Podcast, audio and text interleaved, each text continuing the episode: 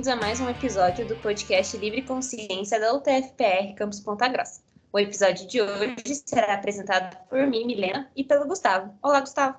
Olá, Milena. Hoje teremos como convidado o Luiz Henrique, que é estagiário da Evonik, uma empresa multinacional com sede na Alemanha que atua principalmente na área química. E para começar o nosso bate-papo, Luiz, você poderia se apresentar aos nossos ouvintes? Oi, pessoal, tudo bem com vocês? Então, eu me chamo Luiz Henrique Mores, é, eu tenho 22 anos e sou de Campo Largo, que é aqui mesmo no Paraná, né, pertinho. Então, falando um pouco sobre mim, né, eu me mudei para Ponta Grossa no início de 2017 para começar os estudos, né, na UTFPR para fazer o curso de Engenharia de Bioprocesso e Biotecnologia. É, mas um pouco antes disso, é, falando um pouco né, de como eu descobri o curso também, que foi lá no, no final do ensino médio, né, no terceirão, eu não sabia muito bem o que fazer. E eu comecei a fazer aqueles testes vocacionais tudo mais e sempre deu esse curso, né, engenharia de bioprocesso. Daí eu fiquei encantado, assim, comecei a pesquisar um pouco mais, comecei a gostar das áreas de atuação, que tem muitas, né, por sinal. E daí com isso eu acabei tentando e deu certo, daí eu acabei mudando para PG. Lá foi até engraçado que eu acabei descobrindo, né, que ia ser a primeira turma do curso lá no campus. E daí foi uma experiência bem bacana, assim, também que a gente foi, entre aspas, né, desbravando, assim, as matérias do curso ao longo dos anos. E agora, em março do ano passado, né, que deu, deu certo do estágio, lá na, na Ivone, que eu acabei mudando para Castro, que é onde eu me encontro no momento, né. Muito legal, prazer em conhecer você, Luiz. E para a gente se ambientar, além do que a gente já comentou aqui, é, o que tanto a Ivonic faz? Qual que é o compromisso dela com a sustentabilidade? Que é algo que muitas empresas têm focado em demonstrar ultimamente. Então, pessoal, é bem isso que você comentou mesmo. É, a Ivonic é uma empresa química, né? Que ela é muito grande e diversificada assim no mercado. E a essência dela vem da produção de insumos para o mercado mundial. Então, a gente não vê a Evonik assim numa prateleira de mercado, por exemplo, né? Não é uma coisa muito comum você ver a marca Evonik estampada assim nos produtos, porque ela é mais forte é, nessa parte de produção de produtos base para outras empresas, né?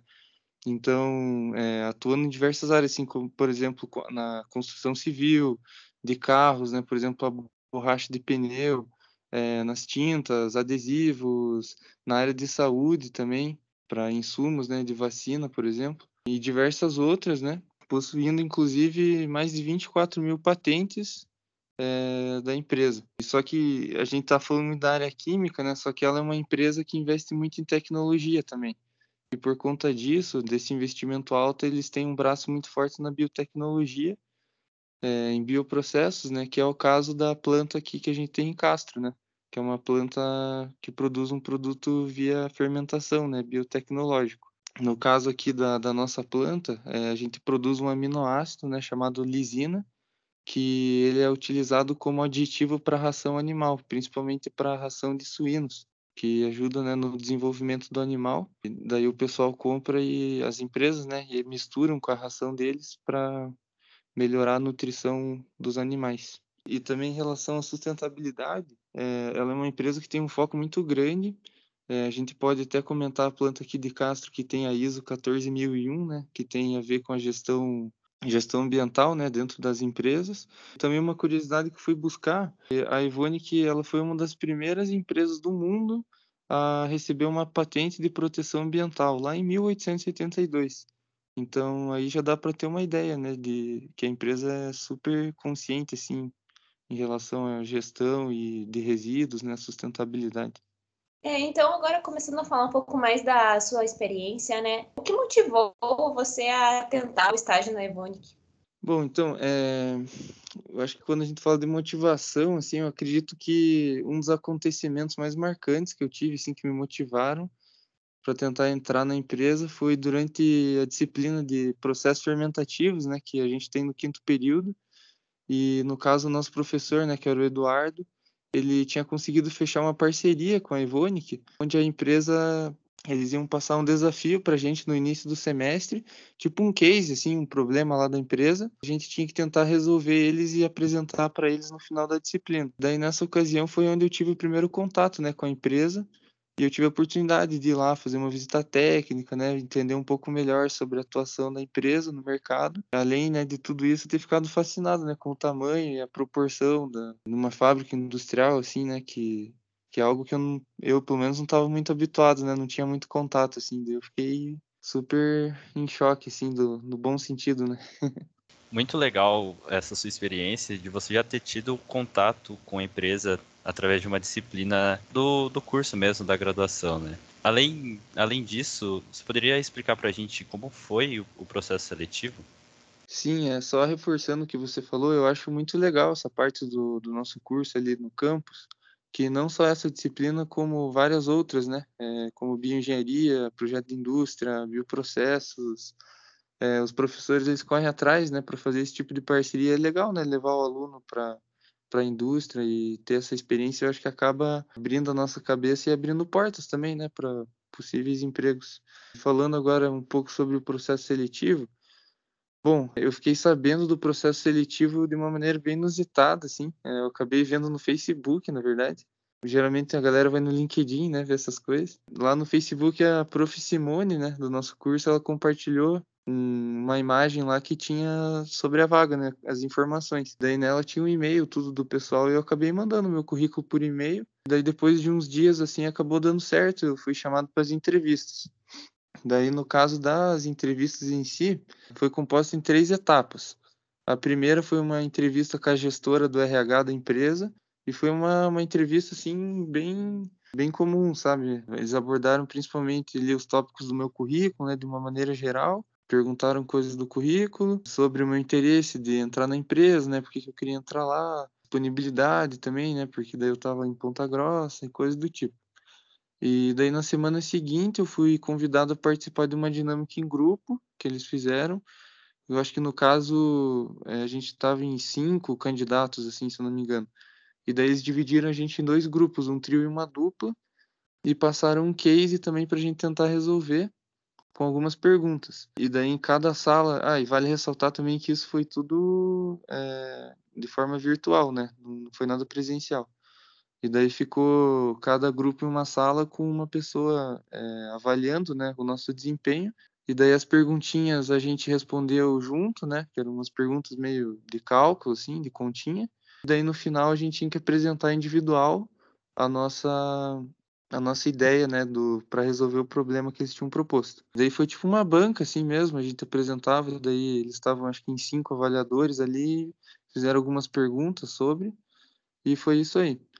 E daí por fim, depois de uns dias, acho que uma, duas semanas, eles me convidaram para mais uma entrevista também, que daí era a gestora do RH, mais uns dois, três colaboradores da empresa e daí, nesse caso, eles pegaram mais fundo, assim, sabe, na parte do currículo, começaram a destrinchar mais, assim, perguntar tópico por tópico, é, contar das minhas experiências mesmo, assim, sabe, que eu tive, que eu coloquei lá. E alinhar algumas coisas, assim, sobre a logística, né, como que eu iria fazer se fosse efetivado, como é que eu ia para Castro, dos horários, quando que eu me formaria, coisas do tipo. Daí, depois de alguns dias, deu certo lá, eles me ligaram e, e deu boa de, de começar o estágio. Ah, que bacana. E agora falando um pouco mais, né, da sua experiência já dentro da empresa, quais foram as primeiras impressões que você teve quando entrou?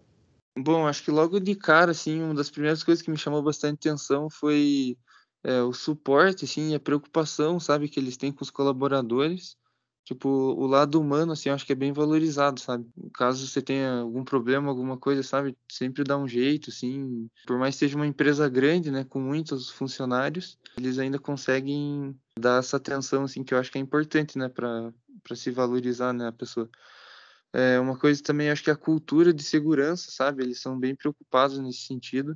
Tem vários programas que contemplam essa questão, assim, para sempre de segurança em primeiro lugar, né? Também a estrutura, né, do, do local, eu acho que é uma empresa que investe bastante, assim. Fiquei bem chocado, assim, com equipamentos né, do laboratório, a estrutura da planta, assim. E a abertura dos colaboradores também, é, de ensinar e disseminar o conhecimento, né? Então, eu como estagiário, nossa, entrei super perdido, assim, né, sem confiança nenhuma para para fazer as coisas e tal. E, nossa, o pessoal foi super aberto comigo, sabe? Desde o início para pegar, me ensinar, paravam de fazer o que eles estavam fazendo, iam me ajudar. Então, eu acho que isso me chamou bastante atenção, sabe, de, é, dessa importância que eles dão, né, para o contato, assim, com as pessoas. Muito legal. Você comentou que entrou como estagiário de processos, né? Você poderia contar para a gente um pouquinho mais sobre a área em que você está e também falar como que está sendo a rotina do seu estágio? Isso, é, atualmente eu sou estagiário de processos, né? E então dentro disso eu eu entrei para dar um suporte assim é, para o processo operacional, né, na, na parte da fermentação mesmo. Que ali a gente poderia dividir em, em dois, dois processos, né, fermentação e o downstream, né, da purificação. E, então eu só fico na fermentação. E daí dentro disso, o meu principal papel assim é ajudar, sabe, o pessoal dar suporte para eles, caso alguém precise de alguma coisa, aprender, né, sobre o processo em si. Mas assim, quando eu entrei, é uma coisa que eu achei bem legal, eu tive a oportunidade de ir rodando em outras áreas, sabe? Então, antes de ir para onde eu estou agora, eu, eu fui para as áreas de preparo de matéria-prima, assim, recebimento, sabe, do, dos materiais. Fiquei também algum, alguns meses no laboratório, que é onde eles fazem os testes né, de otimização do, do processo da fermentação. E daí, depois de uns dois, três meses que eu fiquei rodando nessas áreas, é, que eu tive consegui pegar uma ideia assim de aonde tudo começa, né, da onde as coisas vêm. Daí que eu fui fui realocado onde eu tô agora, né, na na parte de processo. Então, tá, mas daí no começo, ali da parte da fermentação, eu eu fiquei é, mais perguntando mesmo pro pessoal, né, como funciona a parte do processo, os, os tipos de bomba, a linha, né, da onde que vai, tipo de fermentador X vai pro fermentador Y, por que que acontece essas coisas, né, entendendo bem sobre como cada sistema funciona e opera, né, as condições de processo, para daí eles me passaram um projeto do estágio, né, que eu tenho que entregar quando eu for finalizar o estágio, que é, tem a ver sobre o consumo de vapor na planta, sabe? Então, meu objetivo é otimizar, né, e avaliar o nosso consumo para poder dar ideias assim nesse sentido. Então, o meu estágio é mais voltado para isso, sabe? Você até comentou anteriormente, né, que o que te motivou a entrar no, na Evone foi a matéria de processos fermentativos, né? E agora você sendo de fato estagiário da Evonic, em qual sentido o que você viu em sala de aula está te dando base para esse estágio? Então, eu quando até eu falei anteriormente ali, né, que quando eu entrei eu me sentia bastante inseguro, assim. Eu acho que isso é normal, né? Acho que todo mundo é, fica assim, né, quando vai tentar alguma coisa nova para desempenhar as minhas atividades, né? Então, eu acho que assim, teve muita disciplina que me ajudou, sabe? Eu tenho um pouco mais de confiança nesse sentido, de pelo menos relembrar a base, né, que as matérias nos dão. Acho que como exemplo esse de processos fermentativos foi muito bom é, em relação, porque como é uma empresa de fermentação, tem muita cinética, né, de microorganismo, tipo a produtividade, essas coisas, e é bem o que a gente aprende, né, na, na matéria mesmo, a parte metabólica ali. Uma coisa que eu consegui relacionar bastante até para me sentir mais em casa, assim, sabe? Me, sentir mais à vontade.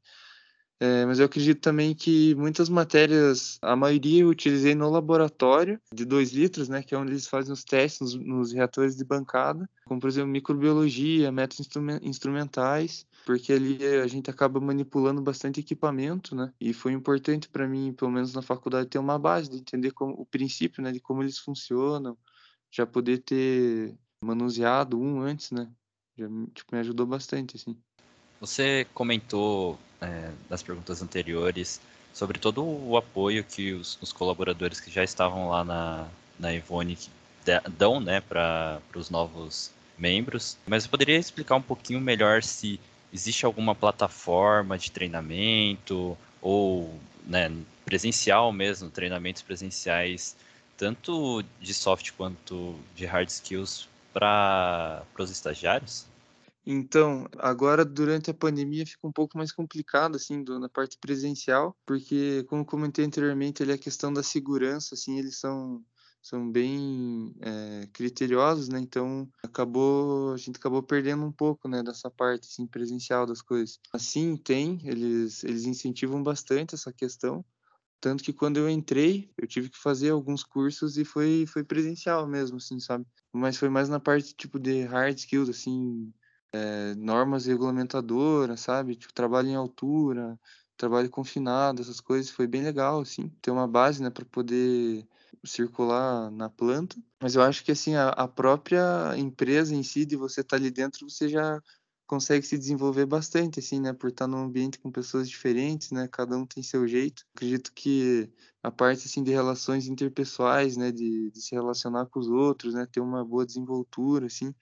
Proatividade, né? Para para ajudar o pessoal, porque acho que ninguém vai, vai ficar correndo atrás da gente, né? Ainda mais estagiário, assim, então foi um ponto bem legal, assim, que a gente tem que ver que tem que se mexer, né? Não adianta ficar parado, se mostrar disponível, né? Dar suporte para as pessoas. E também a questão, acho que pensar fora da caixa, que é uma, um, uma questão bem legal que eu, que eu tô percebendo agora por causa do projeto que eu tô participando ali, que eu comentei, por ter que estar tá dando ideias, né, e coisas diferentes, a gente acaba se forçando, né, a, a, pensar mais de forma criativa, assim, se tentar se desenvolver mais essa parte. Ah, e esqueci de comentar também é, que eles têm uma plataforma, né, interna na, nos computadores mesmo, sempre manda e-mail, assim, sabe, quando vai ter alguma reunião, alguma palestra interessante, assim, que que vai abordar algo que possa ser do interesse dos colaboradores, eles mandam e geralmente são em, em vários horários, porque como o pessoal roda turno lá dentro,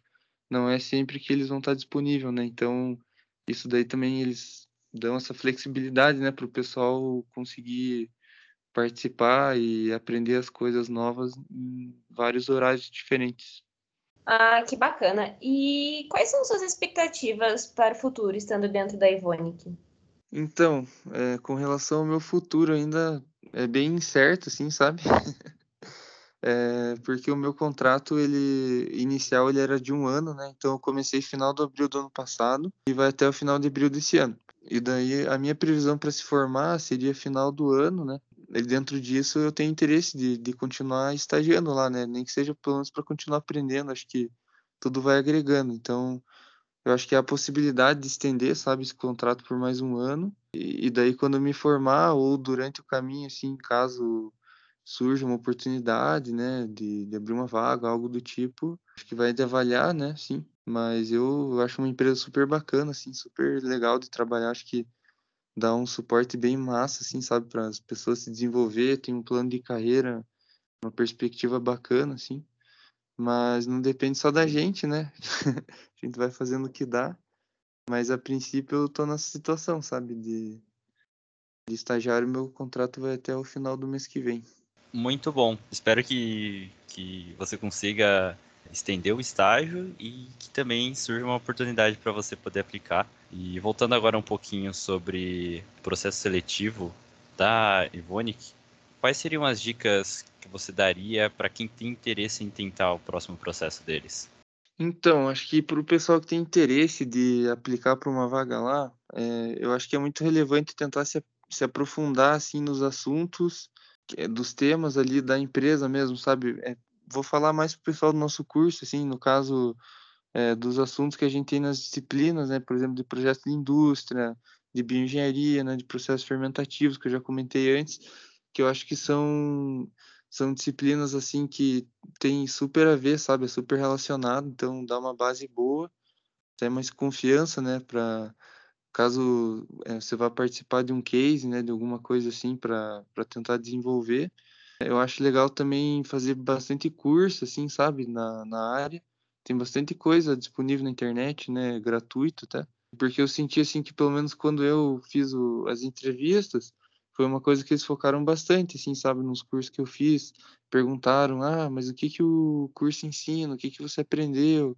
É, sabe, tipo, coisa nesse sentido. Porque eles, eles abordaram bastante essa parte técnica, assim, sabe, de, de ver até onde a gente consegue ir, assim.